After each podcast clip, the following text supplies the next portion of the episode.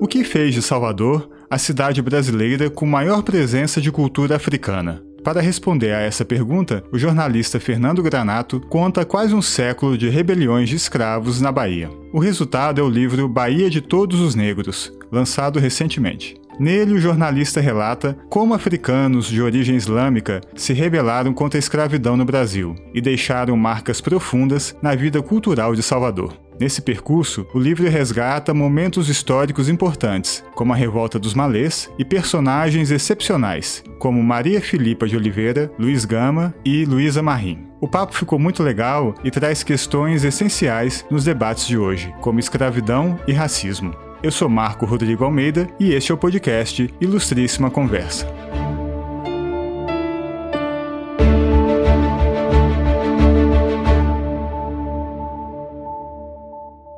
Fernando Granato, é um prazer recebê-lo aqui no nosso podcast, né? O prazer é todo meu, Marco. Eu queria começar perguntando se você é baiano e qual é a sua relação com a Bahia. Não, não sou baiano, eu sou paulistano. É, a minha ligação com esse, com esse, tema foi o seguinte, Marco. Em, há 20 anos atrás, em dois, 21 anos atrás, em 2000, eu escrevi, publiquei um livro sobre a revolta da Chibata, que foi também um movimento de insurreição negra, já no século XX, em 1910 e do João Cândido, na Bahia de Guanabara, e publiquei esse livro em 2000 pela editora Objetiva, e quando eh, lancei o livro, quis continuar nesse tema das, das revoluções, das insurreições da, da população negra. E lendo Casagrande Senzala, me deparei com a revolta dos malês, que foi o maior levante urbano escravo que aconteceu no Brasil em 1835, e desde então venho pesquisando sobre esse levante para poder fazer um livro sobre isso, para continuar nesse tema. Então, minha ligação com a Bahia é, foi essa, quer dizer, como aconteceu na Bahia esse levante, eu venho desde então,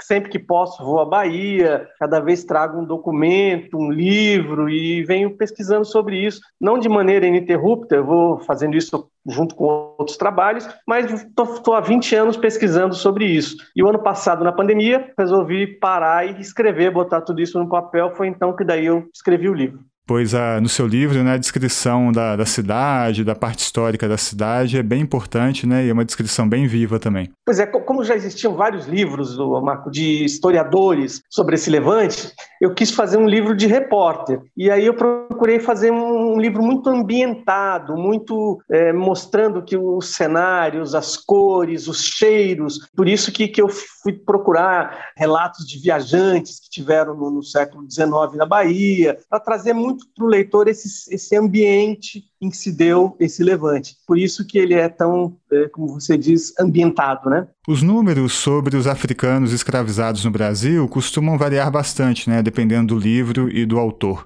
É, pelo que você pesquisou, é possível dizer que a Bahia tenha recebido mais africanos escravizados do que o Rio de Janeiro ou Minas, por exemplo? Em um período, sim. Inicialmente, sim. A Bahia, Salvador foi a primeira capital do Brasil, foi onde iniciou o processo colonizador, quer dizer, eles montaram a geral, tentando fazer ali do, do, do açúcar a, a, grande, a grande força econômica. Então, naquele momento, foi sim é, a Bahia onde recebeu o maior, maior número de escravos. Depois, não, isso foi superado por outros lugares. O Rio de Janeiro acabou tendo mais, mais para frente é, um, um, um tráfico maior, mas no início, sim. Agora, a característica da Bahia, diferente dos outros, é, por que, que, eu, que eu digo no livro que a Bahia é o lugar que, que guardou mais essa herança, talvez, africana mais do que nos outros lugares? Na Bahia houve uma peculiaridade, para lá foi um africano diferente dos outros lugares do Brasil. Ah, para lá foi o, o, africano vindo da Costa Mina, que é a região onde atualmente fica o Benin, e que eram é, africanos já muito experimentados em guerras, em insurreições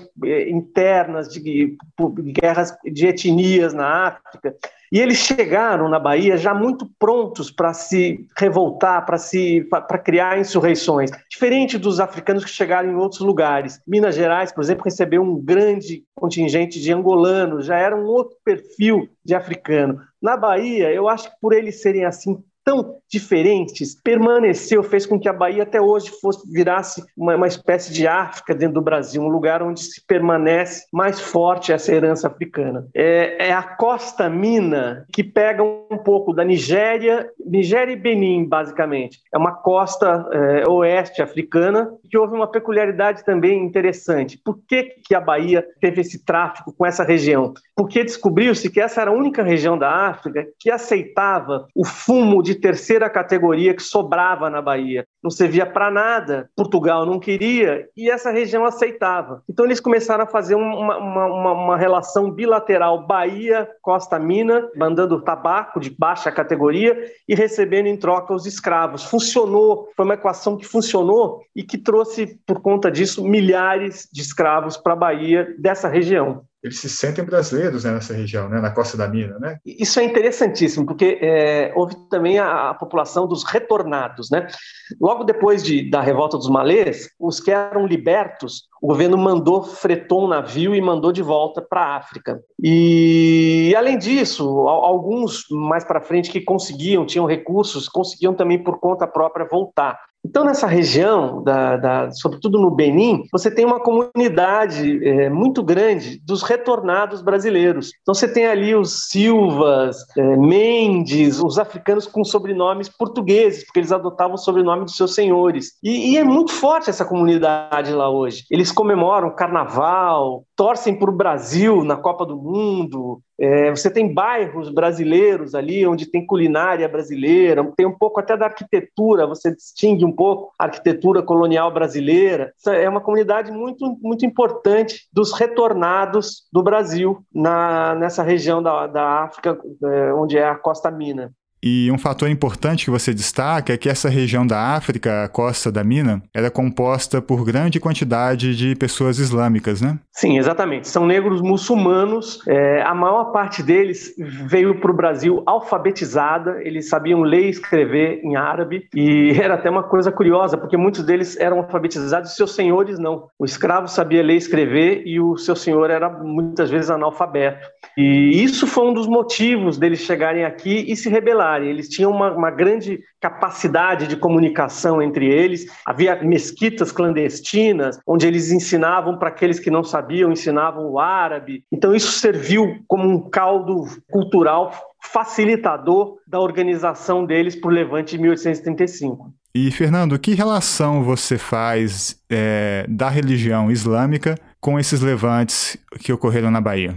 Muito grande, porque eles já chegavam no, no, no, Brasil se negando a serem batizados, porque é, havia um, um, uma tradição que o, o, africano, ao embarcar no, no, navio negreiro, a primeira coisa que eles, que eles faziam era batizar ele na, na doutrina cristã católica. Então eles mudavam de nome, eles perdiam os seus nomes africanos e eram batizados com nomes cristãos portugueses, Antônio, Maria, e, e, esses, esses africanos não, eles já desde o início se rebelavam contra isso. Eles não queriam de maneira nenhuma eh, terem que ser batizados na religião católica. Então isso foi um, essa questão religiosa era, era um início talvez do processo de, de se rebelar, de, de, de, fazer futuras insurreições. É interessante, você aponta alguns dados, relatos históricos da época, né? Como do final do século XVIII, a partir da chegada mais intensa desses africanos à costa da mina, e continuando ao longo do século XIX, a Bahia foi palco de inúmeros levantes de escravos, né?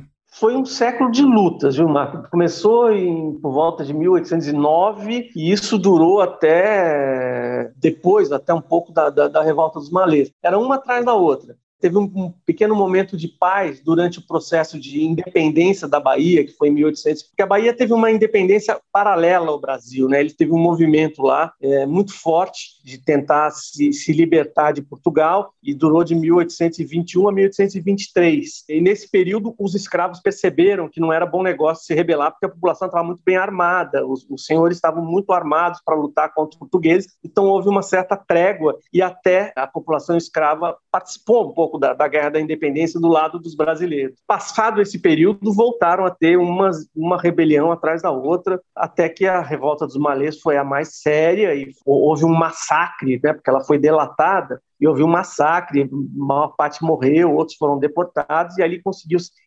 estancar um pouquinho esse, essa, essa coisa das rebeliões escravas na Bahia. E é curioso, né, Fernando, que a revolta dos malês acabou delatada por uma negra, e assim as forças do governo, as forças policiais, conseguiram conter ali o que todos os planos. Era comum esse tipo de delação na época, pelo que você observa? E isso era muito comum, sabe? Estou lendo agora um livro sobre uma rebelião também importante que teve em Diamantina, é, em 1860 alguma coisa. Mesma coisa, ela também foi delatada porque eles acabavam se, se organizando e tinham alguns, alguns negros que já eram mais ligados aos seus senhores e sempre acabava de uma maneira, quase todas as rebeliões escravas que deram errado foi por conta de delação. No caso da revolta dos malês, uma africana que já era liberta descobriu que o marido dela estava participando da, da conspiração e, e, ela foi aquela briga de, de, marido e mulher. Ela foi atrás dele, ele estava reunido com, com, com, os africanos que estavam organizando a rebelião, ele não quis voltar para cá, sabe? Briga,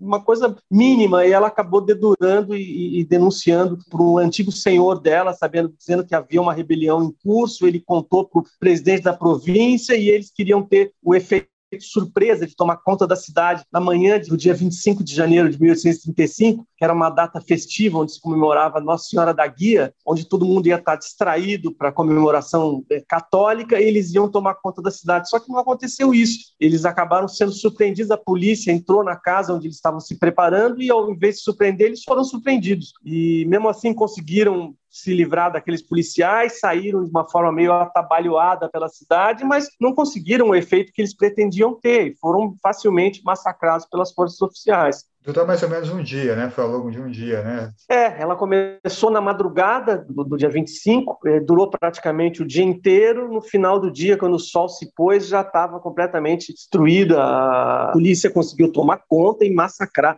Foram 70 mortos, muitos centenas de presos, que depois foram os libertos foram deportados para a África. Os que eram escravos tiveram penas de açoites, apenas quatro tiveram pena de morte, porque aí era uma coisa também curiosa. É, não era interessante decretar pena de morte para o escravo, porque era um prejuízo para o seu proprietário. Né? Então, aqueles que eram escravos, eles eram no máximo condenados a açoites, e os libertos eram deportados para a África. Só quatro foram condenados à morte. É interessante você conta também que, apesar da curta duração né, da, da Revolta dos Malês, foi logo contida, foi o maior levante de escravos que o país já teve, né, em um, um espaço urbano, não é mesmo? É, porque é, é, eram, eram mais de 700 escravos preparados para essa rebelião. Então eles saíram por vários núcleos da cidade, pelas ruelas, eles se dividiram em grupos. Primeiro eles tentaram é, libertar no, no, prédio da Câmara Municipal um dos líderes deles, que era o Pacífico Licutã, que era um, um, um já de idade, que estava preso na, no subsolo da Câmara onde era a cadeia. Eles chegaram lá, mas já existia,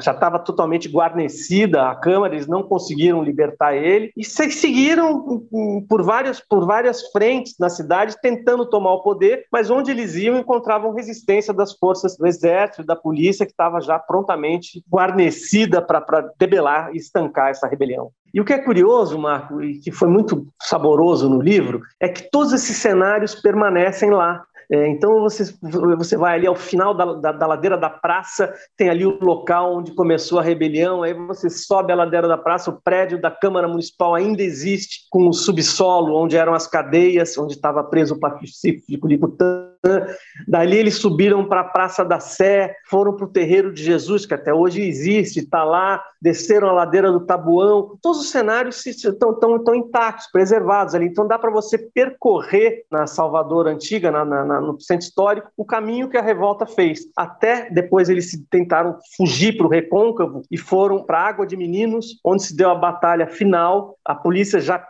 imaginou que eles iriam fugir por ali, então ali guarneceu com mais o seu efetivo militar com mais força, e ali eles foram massacrados e, e terminou a batalha. Alguns tentaram fugir por, por, pelo mar e foram cercados por, por fragatas e fuzilados dentro d'água. Ali foi o massacre final da batalha, já no fim do dia, do dia 25 de janeiro de 1835. E o próprio nome malês, né, Revolta dos Malês, o malês era o termo usado no Brasil daquela época para designar os negros muçulmanos, né? retomando aquele, aquele histórico que você faz da, da, da, chegada deles vindos da costa da Mina, na África, né? É, existem várias hipóteses. O professor João José Reis, que é gran, a grande autoridade brasileira nas insurreições africanas, ele acha que a, a, a, o mais provável é a, é a versão que foi levantada pelo PRVG, que diz que Malê eh, seria uma derivação da palavra Imalê, que em Yorubá se refere a muçulmano. Então, provavelmente é isso. É, ela ela era uma maneira de que na Bahia se derivou de, de para designar aqueles que eram muçulmanos. A história dessas rebeliões permite também que você vá resgatando ali no livro algumas figuras históricas fascinantes, mas que ficaram um pouco esquecidas, né? Queria que você comentasse um pouco sobre elas. E uma das primeiras ali, que é muito curiosa, é a Maria Filipa de Oliveira, né, da ilha de Taparica, na Bahia, que atuou na guerra de, nas guerras de independência na Bahia e que ficou uma figura cercada por lendas, né, uma figura histórica relembrada em livros e chegou a inspirar personagem do, um personagem do Vivo Povo Brasileiro, né, o clássico do João Baldo Ribeiro. Sim, sim. É, é ela virou uma, uma figura mítica e foi foi feita muita ficção em cima do nome dela, mas o que se sabe é que ela era uma negra que ajudou a fiscalizar a, a, ilha de Taparica, que fica na entrada da Baía de Todos os Santos, para vigiar a chegada de portugueses. Ela teria servido para isso no movimento de independência da Bahia. E, e tem vários personagens interessantes, né? É, a Maria Filipa, é, a Luísa Marim, heroínas que depois se tornaram figuras totalmente e da mesma forma que a Maria Filipa, também quase nada se sabe da Luísa Marim, né? Exatamente. O, não existe sequer um documento. Eu tive acesso, já foi isso editado, a toda a devassa, toda a documentação da devassa da, da justiça na, na, na, Revolta dos Malês. É um, um catatal de papel que não acaba mais e não existe nenhuma menção a figura da Luísa Marim, o que faz com que, novamente, o professor João José Reis, que eu acabei de citar, diga o seguinte, a personagem da Luísa Marim, ela é um misto de realidade possível ficção abusiva, porque muita gente ficcionou a história dela, e mito libertário, não se sabe. A única coisa que se tem sobre ela é a carta que o Luiz Gama escreveu em 1881, já no final da vida dele. Ele faz uma, uma carta autobiográfica para ser publicada no Almanac aqui em São Paulo, e lá ele conta: sou filho de uma negra africana que veio da Costa Mina, chamada Luísa Marim, que teria que participou de vários levantes que não tiveram sucesso na Bahia, e em 1837, depois da Sabinada, fugiu e nunca mais eu soube dela. Então, o que se tem dela é o que o filho falou. E a oralidade, né, Marco? Aí eu usei muito no, no, no meu livro as fontes primárias. Então, por exemplo, eu fui em, em, na cidade de Cachoeira, no Recôncavo, que é onde existe até hoje uma instituição é, chamada é, Irmandade da Boa Morte, que talvez tenha sido a primeira instituição feminista negra no Brasil, que já existia naquela época, existe até hoje. E eu entrevistei ali várias irmãs, contam que elas ouviram de suas mães, de suas avós, bisavós, tataravós, que a Luísa Marim foi a fundadora dessa, dessa organização, que ela veio fugida da revolta dos malês, fundou a Irmandade da Boa Morte em Cachoeira. Então tem essas fontes orais mais. O que sobrou sobre ela foi isso, foram os relatos que foram passando ano a ano, década a década, século por século. É bom que esse momento de, um, de uma recuperação da imagem heróica mesmo de Luiz Gama, né? Quer dizer, ele já, já tinha serviços e cara, mas nunca nada que nunca teve a repercussão, né, ou a difusão que é de se esperar com uma figura como a dele, uma figura extraordinária, né? O enterro do Luiz Gama, aqui em São Paulo, depois ele veio para São Paulo como escravo, aqui conseguiu se libertar, virou um libertador de escravos, ele aprendeu o direito é, de maneira autodidata, sem fazer faculdade, conseguiu uma permissão para, na primeira instância, atuar como advogado, ele conseguiu libertar mais de 500 é, africanos que, que eram escravos de maneira ilegal, porque o tráfico já estava proibido. Você sabe que no enterro dele, é, o Raul de Pompeia conta que, que estava 10% da população de São Paulo tinha cerca de 40 mil habitantes, tinham 4 mil pessoas. O erro dele foi uma coisa épica, que eu acho até que foi uma pena o filme não fez uma, uma reencenação disso. Ele, o corpo dele foi levado de, de mão em mão, lá da Rangel Pestana, onde morava, até o cemitério da Consolação, todo mundo reivindicando o direito de levar um pouquinho aquele caixão. Ele era uma celebridade em São Paulo. E o que tinha até pouco tempo atrás sobre ele era um busto no, no Lago do Aroche, simplesmente, que ninguém sabia quem era. E Luiz Gama também nunca, pelo que se sabe, nunca mais teve notícia da mãe? que o Luiz Gama conta que em 1837 ela fugiu para o Rio de Janeiro depois da Sabinada e que depois ele nunca mais soube dela. Anos mais tarde, ele conversando com negros Mina no Rio de Janeiro, teriam contado para ele que ela foi deportada e teria voltado para a África, mas nunca ele nunca mais ele, ele, teve notícia da mãe. E aí é uma tragédia pessoal, porque ele ficou a mãe é, fugiu em 1837 quando ele tinha apenas sete anos e ele ficou aos cuidados do pai, que era um português que era viciado em jogo. E quando ele tinha 10 anos, portanto, 1840, o pai vendeu o próprio filho como escravo. Luiz Gama veio para São Paulo como escravo com 10 anos de idade, porque a mãe não estava mais lá.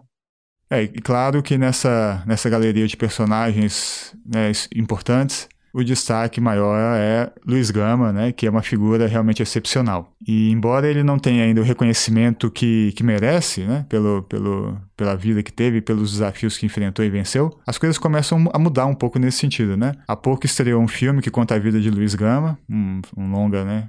Acho que essa passagem da, da formação dele, do estudo, do estudo de direito. E também a Revolta dos Malês vai ser tema de um filme que me parece que está em filmagem agora, com direção do Antônio Pitanga, né? E acho que os filhos dele, a Camila, também estão envolvidos e parece que vai ser uma produção importante também. Quer dizer, esse tema então continua, né, despertando atenção e muito muito vivo ainda, né? Exatamente. É, esse assunto tem voltado à tona. Eu acho, Marco, pelo seguinte, é, eu, não vejo nada mais emergente nos dias atuais do que a questão do negro. É, o, o, grande bispo emérito de, de Olinda, o Dom Helder Câmara, dizia que, que, a questão do negro se liga com todas as grandes questões, os grandes problemas da humanidade. Eu, eu acho isso. Então as pessoas estão procurando as raízes dessa questão. Quer dizer, você vê hoje em dia, por exemplo, o um massacre de, de, extermínio de negros nas periferias, os jovens negros nas periferias, até na questão da Covid, como é que foi, estampada a, a, a desigualdade, a população negra nas periferias teve um, um, efeito muito maior da doença. Eu acho que está se buscando entender um pouco a gênese disso, da onde veio.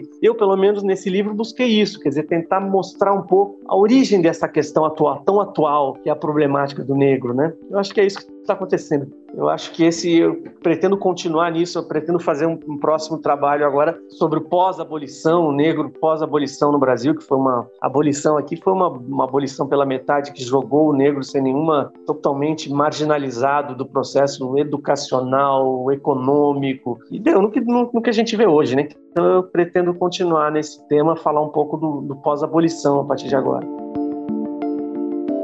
Este foi o podcast Ilustríssima Conversa. Nós voltamos em duas semanas. Até lá!